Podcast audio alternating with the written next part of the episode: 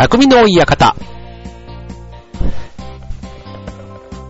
川崎匠です。チュアヘオ .com の協力でオンエアしております。はい、えっ、と、2月に入りましたということでね、えっ、と、節分が終わりということでね、えっ、と、毎年ね、節分は、まだあの子供がいるね、ご家庭だと、結構楽しく、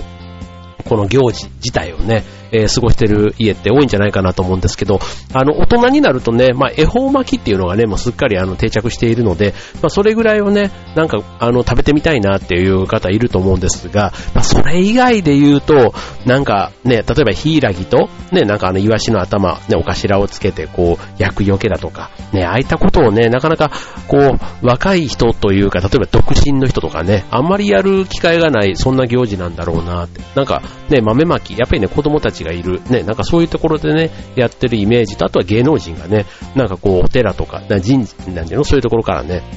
こう、高いところからこう、やるような行事っていうかね、なんかそんなイメージがありますけどもね。はい。まあそういうね、えっと、日本のね、昔からのそういう伝統行事みたいなものね、こう、少し、なんかの機会でね、例えばさっきのね、お寺でいう芸能人が来る豆まきみたいなところも、一回足を運んでみると、意外とそれはそれでね、なんかこう、定番行事としてね、恒例の行事として毎回やっているやつも、初めて行くとすごく新鮮に感じるものってあるんじゃないかななんて思って。で、うちの近所にもね、えっと、中山法華教寺っていうお寺があるんですけども、まあ、そこはね、毎年、えっと、有名な芸能人が3人ぐらい来て、こうね、やったりするんですね。うん。で、行ったことがないんですけど、やっぱりここで、すごいいっぱい人が来てるっていう話なんで、まあちょっと都合がつけばって言っても、大体ね、平日に当たるとなかなか行く機会がないんですけども、はい。まあちょっとね、一度は行ってみたいな、なんていうふうに思っている行事です。はい。ということでね、まあ2月に入って、ね、いよいよこう雪のシーズン。ね、なんかこう、毎週ね、どっかではこう雪が、ね、あの北の方と違って関東でもね、こう雪が降るかも、なんて言われてね、ちょっとドキドキするところですけども、ね、まあ、雪が降んなかったら降んなかったでね、なんか温暖化、あと降れば大雪みたいなね、なんかどっちに転んでもなんとなく異常気象みたいな感じで、こうね、雪の季節もなんか落ち着かないし、夏は夏で猛暑だとかね、言われたりする、もうそういう意味では、なんか、こう冬とね、夏のその、極端な冬、極端な夏じゃないけど、なんかそういうね、ところも本当に地球は大丈夫なのかなと、ね、本当、まあ、何ができるってわけじゃないんですけどね、本当ね、もう、まあそうは言っても例えば、地球の環境にいいことなんて言うとね、まあ、こう、なるべくエネルギーを使わないようにするとか、ね、あとは何、ゴミを捨てないとか、まあそういうこともね、一人一人の心がけで、ね、こうできることってあると思うんですけども、なかなかね、えー、街はエネルギーをたくさん使ってるし、ゴミはいっぱいみんなよくこんなん捨てるなって思うぐらいゴミは捨てられてる光景をよく見ますけども、はい、まあなかなかね、えー、そういうことも、こう、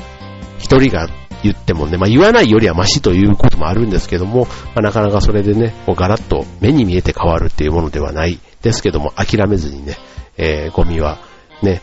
捨てないし、なるべく拾う。ね、そんなところもね、ちょっと地球環境のためにはやっていけたらなと思うとこですね。はい。ということでね、まあちょっと雪の話から、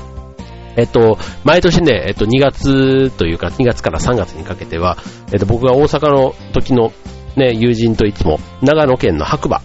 っていうスキー場、白馬スキー場、えっと、白馬五流スキー場というところに、いつも1泊2日で、ね、金曜日の夜から車で出発して、土日と滑って帰ってくるというね、そんな、あの、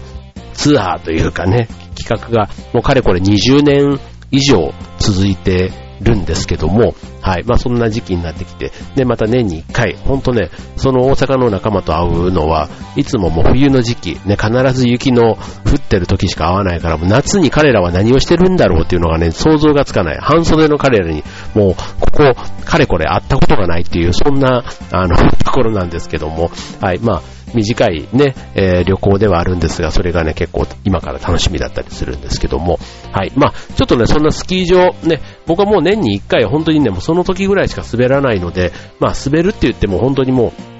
う、あの、あんまり激しいところというよりは、うん、まあ、比較的こう、ね、えっと、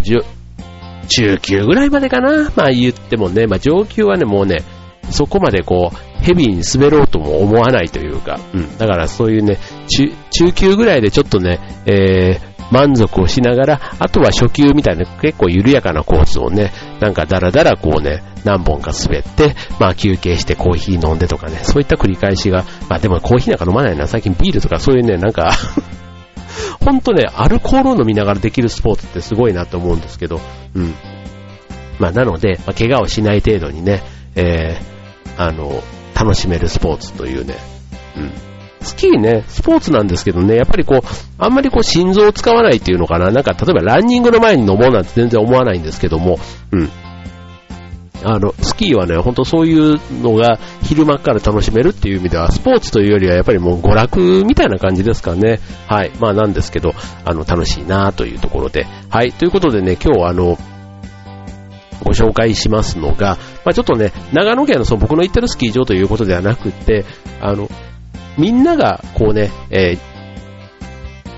投票するというか、うん、評判のいい人気のあるスキー場、ね、そういうところをちょっと今日はご紹介したいなと思います。あの、ということで、特にね、こう関東から行きやすいとかっていうスキー場に限ったわけではないんですが、うん、こんなスキー場今人気なんですよということで、えー、3つほど、えー、今日はご紹介したいと思います。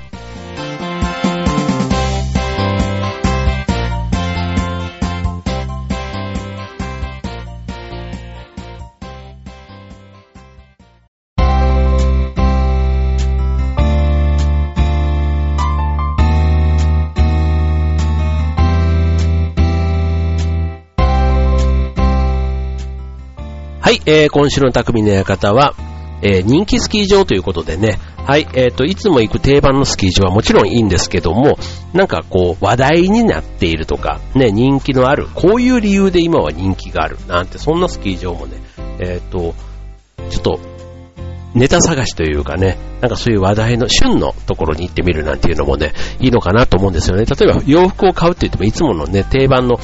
行く、行き先のところで買うっていうのもいいですけども、たまには違う街、ね、違うデパート、なんていうところで買ってみるっていうのもね、ちょっと違った気分になるってあるじゃないですか。うん。ということで、まあ、スキー場ね、えっ、ー、と、まあ、スキー自体をね、やる人も、結構、まあ、スキーというか、スノボ？ね、スノボとスキー、ね、まあ、そういうね、えー、両方合わせても結構人口的には昔よりは減ってんのかなっていう感じもするんですよね。うん。なんですが、はい。で、僕もそんなにガチでこうね、えー、ガツガツ滑る方ではないんですが、まあ、ちょっとね、えー、そんな中でもこんなスキー場いいなと思うところを、えっ、ー、と、ご紹介したいと思います。はい、えっ、と、一つ目。えっ、と、こちらは長野県ですね。え長野県、えヘブンス園原スキー場。はい。というスキー場。ね、ヘブンス園原。ね、これね、何がっていうと、えっ、とね、キティちゃんに会えるスキー場っていうのがね、えー、サブタイトルでついてるスキー場なんですね。はい。これね、あの、東京からというよりはね、どっちかというと長野、あ、長野じゃない、名古屋からの方がちょっと近いような、そんなスキー場です。はい。で、週末にはね、キティちゃんが遊びに来るということで、ね、ハローキティに会える。ね、まあ、キティちゃん好きっていうのもね、まあちょっと男性の目線から言うと、いまいちちょっとピンとこないとこかもしれないんですけども、まあ、そういうね、えっ、ー、と、まあファミリー、あとは、ね、えっ、ー、と、まあ、女子的にね、そういうキティちゃんみたいなのが好きな人だったらね、えっ、ー、と、いいのかなと思いますけども、えっ、ー、と、こちら、えっ、と、どんなスキー場なのっていうとこなんですけども、まあ、これね、名前は僕初めて聞いたんですけども、えっ、と、まず、ね、今、スノーボーダーね、すごく多いですけども、このスキー場、ね、スキー限定のコースがあるんですね。はい。で、ゲレンデ、ね、スキーヤー限定で、えー、できると。だから僕らぐらいの、それこそあの、私をスキーに連れてって的な、ね、あの、もうそれこそ30年ぐらい前、25年ぐらい前かな。四半世紀前ぐらいに流行ったね、あの映画の頃はまさに、ね、スキー人口が一番多かった、ね、そんな時期ですけども、はい。で、その頃の、まあ、ね、当時はね、スノーボーダーなんていなかった時代ですから、まあ、スキーがね、一番こう、トレンドな冬のスポーツということで、はい。で、まあ、スキー限定のコースがあると。で、その上で、まあ、雪質が良くって、まあ、初心者から上級者までね、えー、楽しめるということで、はい。まあ、スキーヤーの方には、まずおすすめしたいところになります。はい。で、標高はね、1600メートルということで、まあ、まずね、雪はしっかり降ると。で、あと、あの、晴天率、ね、晴れの、晴れの可能性が非常に高いというね、そういう場所になるそうですね。はい。で、まあ、あと、あの、スキー以外でもね、えっ、ー、と、スノーシュー、ね、えー、まあ、ソリみたいなやつって言っていいのかな？うん。あと、ツリーハウスといったそういうアクティビティもね、えー、楽しめる一方で、まあ、家族連れであれば、まあ、雪遊びも充実しているということでは、とてもいいと。あと、アクセスもね、えっ、ー、と、これ、あの、中央、中央高速道、ね、高速道路の園原インターから降りて5分と。で、あと、名古屋からいらっしゃる方だったら、1時間でね、えー、名古屋から行けちゃう距離ということですから、まあ、名古屋ってね、でも東京から行ってもね、そんなに遠いわけではないということですから、で、長野の方まで足伸ばす機会があれば、もしかしたらちょっとこっちの方寄ってみてもいいのかなっていう気もしますよね。はい。であとまこっちの方ね、行くとあの、当然温泉がね、近くにたくさんありますから、まあスキー帰りにね、えー、温泉でゆっくり過ごしてみるっていうのもね、いいかもしれませんね。はい、ということでこのスキー場、まず、キティちゃんというところがポイントですので、はい、キティちゃん好きな、えー、彼女、ね、えー、をお持ちの彼氏、ね、ぜひあの、バレンタインも近いわけですから、ね、この、ね、ちょっとあの、喜ばせる一つのね、話題作りということでね、足を運んでみるということでいいんじゃないかなと思いますね。はい。ということで、えっ、ー、と、まず一つ目は、長野からでした。はい。で、続いて、えっ、ー、と、二つ目のスキー場をご紹介します。えっ、ー、と、こちらはね、えっ、と、福島県からです。えこちら東京からね、行けますよね。えっ、と、グランドサンピア、稲葉城ということで、稲葉城湖。うん。稲葉城あの郡山、ね、新幹線でバーと途中まで行って、ね、乗り換えて行けますけども、はい、えっ、ー、と、こちら、何がおすすめかというと、うん、まずね、えっ、ー、と、ご飯が美味しい。スキーじゃないみたいな。スキーももちろんね、あの、いいんですけども、あの、えっ、ー、と、まずちょっとまあ、ちょっとご飯の話はいいや。えっ、と、先にちょっとスキーの話からいきますと、あの、ファミリーゲレンデから結構スリリングなこうダウンヒルっていうのをこうガーッとね、こう、ちょっと激しい。で、そんなコースもあって、あとあの、こう、バンダイ山のね、中腹から稲葉城湖に、の方にこう滑り降りる、このね、景色というのかな、こう、ま、こう湖の方にこう向かって滑っていく、その爽快感というところがおすすめというところですね。はい。で、これあの先ほどのスキー場と同じで、えっと、高速からね、15分ぐらいで着くという、そんなアクセスの良さっていうところもおすすめだし、しかも駐車場が無料ということもおすすめポイントかなと思いますね。はい。で、あとね、えっと、まあ、家族とかで行った場合に、例えばあのお子さんをね、例えば僕もあの家族でこう子供を連れて何回か行きましたけども、自分は滑れるけども、教えられるほど上手じゃないっていう人。うん。っていう方だったら、例えばスクールにね、入れてあげるっていうのはすごくね、僕いいなと思ったんです。あの、親もストレスにならないし、で、子供は子供で、しっかり先生に、知らない先生に教えてもらって、ちょっとね、あの、わずか数時間で、なんか、もう一発にちょっと滑れるような、暴言とかで滑れるようになって帰ってくる。で、しかもそこがね、知らない先生に教えてもらって、まあちょっと自信になるっていうのかな。うん。なんかすごくね、スキーの、スキースクール、うん。改めておすすめだなと思いますけども、はい。まあそういったね、スキースクールも非常に充実しているということ。うん。で、えー、っと、あと、えー、っと、さっきのね、ご飯。ね、お腹が空いたらということでね、結構ご飯がね、いろいろ面白いものがあるそうで、うん。えっ、と、鍋焼きうどんとかね、あとはね、7種類のカレー、えっ、と、こちらの、リバティハウスというね、そういうあの食事所があるんですけども、まあ、そこでは 7, 7種類のカレーを楽しめる。ね、そんなのもあったりとか、うん。であとね、女性にはね、塩麹コラーゲン入り豆乳鍋焼きうどんなんてね、結構あの、マニアックな、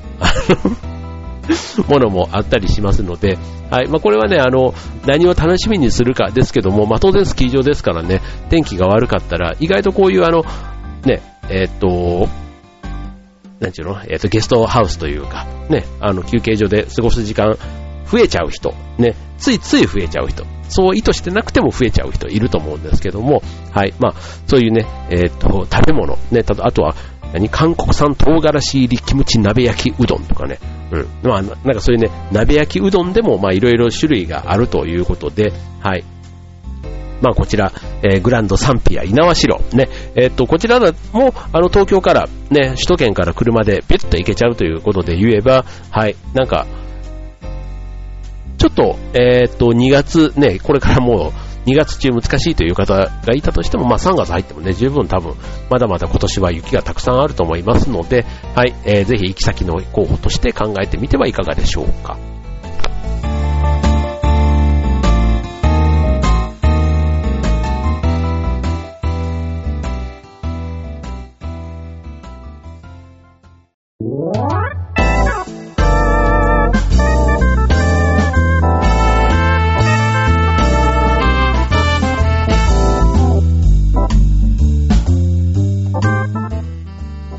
はい、えっ、ー、と、前半は、えっ、と、二つ、えっ、と、長野県のスキー場と、えっ、と、あと、福島県の、えスキー場をご紹介いたしました。じゃあ、続きましては、えっ、と、こちらに実は、えカップルにおすすめスキー場で1位となっているスキー場なんですね。はい、これちょっとね、場所が実はそうは言っても遠いんです。えっ、と、場所は福井県、ね、えスキージャム、勝山。聞いたことないですね。はい。何がいいのでしょうということでね。えー、っと、まあ、雪質とかね、そういったあの、まず、基本的なスキー場としての、あの、ゲレンデのコンディションだとか、はい、そういったところはもちろんいいと言われているスキー場なんですけども、はい、えー、っと、何がいいと言われると、うんと、まず、これね、ちょっとまあ場所が福井県なので、えっと、関西やっぱりあと名古屋エリア、ね、そっちの方からのおすすめスキー場に選、えっ、ー、と、として選ばれていると。まあ、関東からだとやっぱ福井県ちょっと遠いなってね、3月14日にあの北陸新幹線開通しますけども、あれも金沢までということだから、そっからさらにね、もう一つ隣まで行かないとダメというと、うん、まあちょっとなかなか足を運ぶ機会が少ないかもしれないけども、まあ今日はね、そんなスキー場があるんだということで、ちょっと一個ね、覚えておいてほしいなと思うんですけども、はい、まずね、えっと、最長滑走距離、ね、えっと、西日本で最長滑走距離ってあの、要は上から下まで、ね、ノンストップで滑り続けたら、どれぐらいの長さなのっていうと、えっと、西日本で、ね、随一、随一ってあんま言わないな。最長ではないのかな？でも、5800メートル、ね、5.8キロあるそうです。すごいよね、5.8キロ。ずっと滑り、滑りっぱなしですよ。これね、あの、まあ、他のスキー場でもね、やっぱりあの一番最長まで、ね、上まで行くと、うんと、なん大体あのゴンドラに乗ってさらにそこからリフトに乗り継いでみたいな感じで行って、ね、どれぐらいかはちょっとわかんないですけど、うん、まあでも5キロ、ね、約6キロ弱ですよ。6キロ弱をそのまま滑って、ね、降りてこれるっていうね、うん。正味、滑り、ね、早く降りても、ど、どんなものなんでしょう。15分、10分10分はかかるでしょうね。うん。10分ぐらい？はでも、相当上手い人がね、スピード出して滑っても、ね、10分はすんごいスピードで降りてこれる。なんか、こう、遊園地のアトラクションでね、例えばジェットコースター10分乗り続けてたら相当じゃないですか。うん。だから自分の滑り方次第ですけども、まあまあ、あの、楽しむには、ね、まあ僕はもうこんな距離一気に滑り降りたら、まあ、膝とか足がガタガタになって、ちょっと、いろんな意味で支障をきたすので なんなんですけど、はい、まあ、こういうね、やっぱり距離の長さがあるスキー場っていうのは、それだけで、うん、魅力的だなというふうには、思いますよね。はい。で、こちらのスキー場の特徴ですが、えっと、3つのマウンテンパークに、えー、初心者からエキスパートまで楽しめる12コースがラインナップということで、はい。えっと、まあ、あと、雪が降った時にはね、まあ、このあの、場所柄というか、うん。えっ、ー、と、日本海、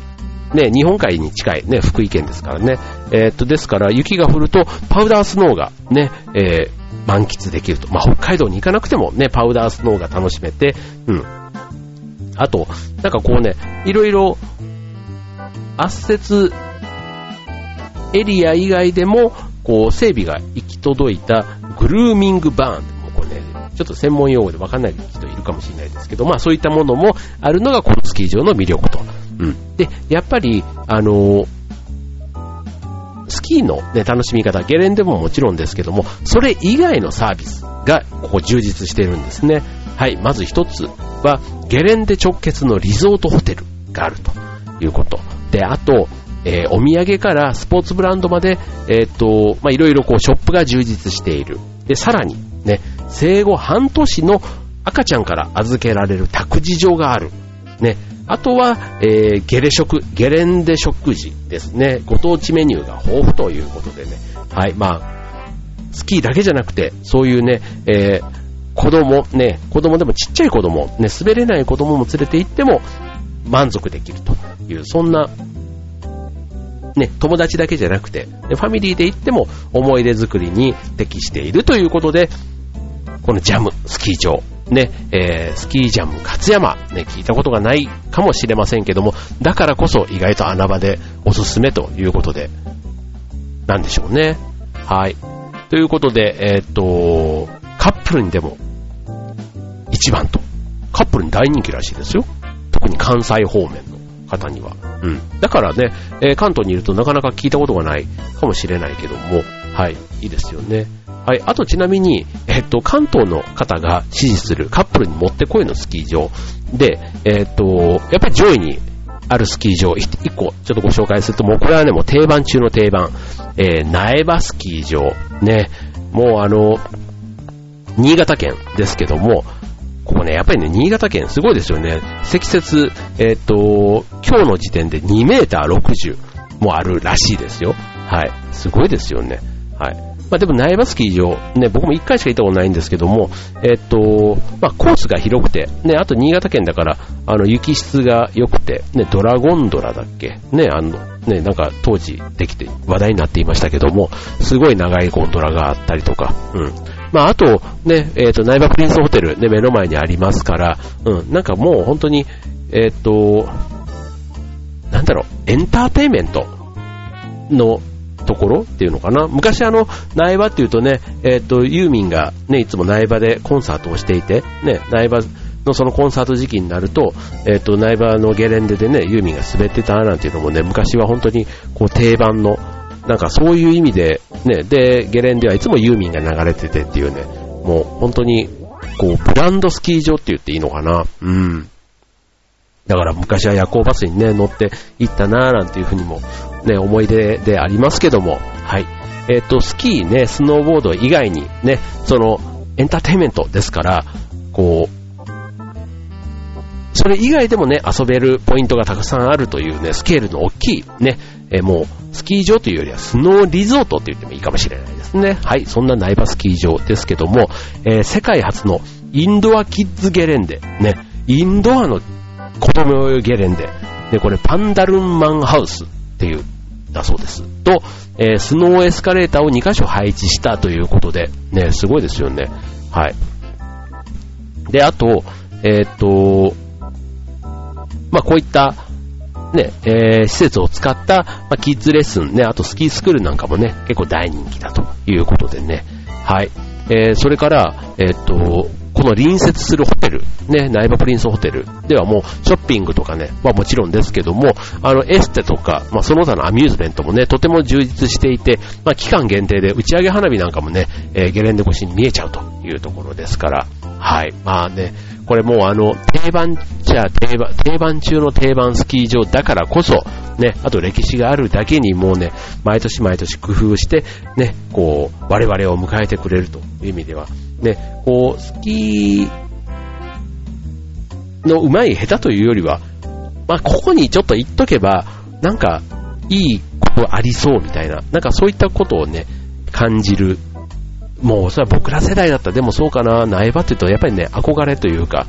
あの、スキー場であんまりスキー場の名前が書いているお土産って買おうと思わないんですけど、苗場だけは苗場っていうね、やっぱりね、文字のブランドっていうのかな、その地名、土地のブランドみたいなのって未だにあるような気がしますよね。うん。だから、こう、苗場って、こうね、例えばスキー板に苗場って文字が書いてあるキーホルダーとかね、今だになんか、あの、もらうとちょっと、お、苗場って思っちゃうみたいな。なんか他のスキー場だとね、そこまでなんないかなと思うんですけども、なんか苗場っていうね、ブランドの力ってすごいなっていうふうに思いますよね。はい。えっ、ー、と、まあ、近くないんですけどね。でもね、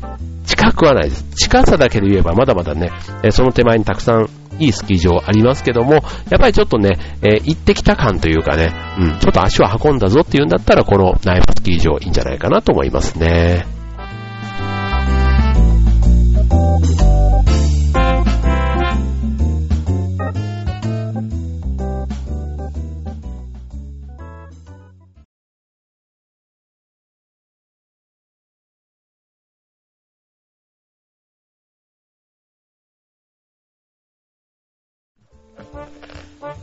はい。ということで、今週の匠の館はおすすめスキー場ということでね、えっと、4つご紹介いたしました。ね、関東から行きやすいスキー場もあれば、なかなか行く機会がないスキー場だけども人気があるスキー場ということでね、えー、福井県と長野県のスキー場からもご紹介いたしました。はい、えー、いかがでしたでしょうか？ね、えー、っと、そう、先日ね、あの、地元の浦安マラソンに参加してまして、まあ、10キロしか、まあ、10キロとね、それ以下しかないんですけども、はい。まあ、今年ね、初めての大会の参加で、で、あとね、もうほんとね、全然あの、今年入ってからあの、ジムとかに行けてなかったので、ほぼほぼぶっつけ本番みたいな感じだったんですけども、まあ思ったよりね、タイムが落ちていなくて、うん、ただ体はね、すごいもうたるみ切っている中では、うん、まあまあ検討した方かななんてちょっと思いながらだったんですけども、はい、まあ天気がね、非常に良くって風は強かったですけども、はい、まあ、ああいうのも久しぶりに走ってみたらやっぱりランニングは楽しいなぁなんていうふうに思いながら、はい。まあ、ちょっと次の大会に今全然申し込んでいなくって、あと3月にね、今、劇団の公演も控えているので、まあなんか、新しいことというか、ね、いろんなことやる前に、ちょっと、あのね、えー、目先にある、ちゃんと、イベントをね、一個一個乗り切っていかないとなぁなんていうふうに思っているわけですけども、はい。まあ、2月、ね、さっき言ったスキーのイベントも、個人的には、まあ、イベントって言ってもね、そんな定例、ね、こ、ね、恒例というか、ね、定番の行事なので、これといって何か、ね、準備をするわけではないんですけども、まあ、で、月並みですけども、ね、インフルエンザとかも流行っていたりしますし、ね、あとはそれでスキーに行くにもスタッドレスにね、交換しないととかね、なんかそういったね、ちっちゃな用事をね、入れて、こう、あの はい、えー、一週間先の楽しみを目標にというか、うん、そんな感じで、えー、過ごしております。はい、えー、皆さんはね、ね、多分ね、僕なんかよりみんなの方が絶対ね、えー、充実してんのかななんて思いながら、はい、まあ自分は自分なりにね、えー、やれることを 楽しみたいと思います。なんちゅう、あの、閉まらない使命ではあるんですけども、はい、えー、まあそんなこんなで、はい、皆さんも楽しい一週間お過ごしください。はい、ということで、今週の匠の方は、ここまで。バイバーイ。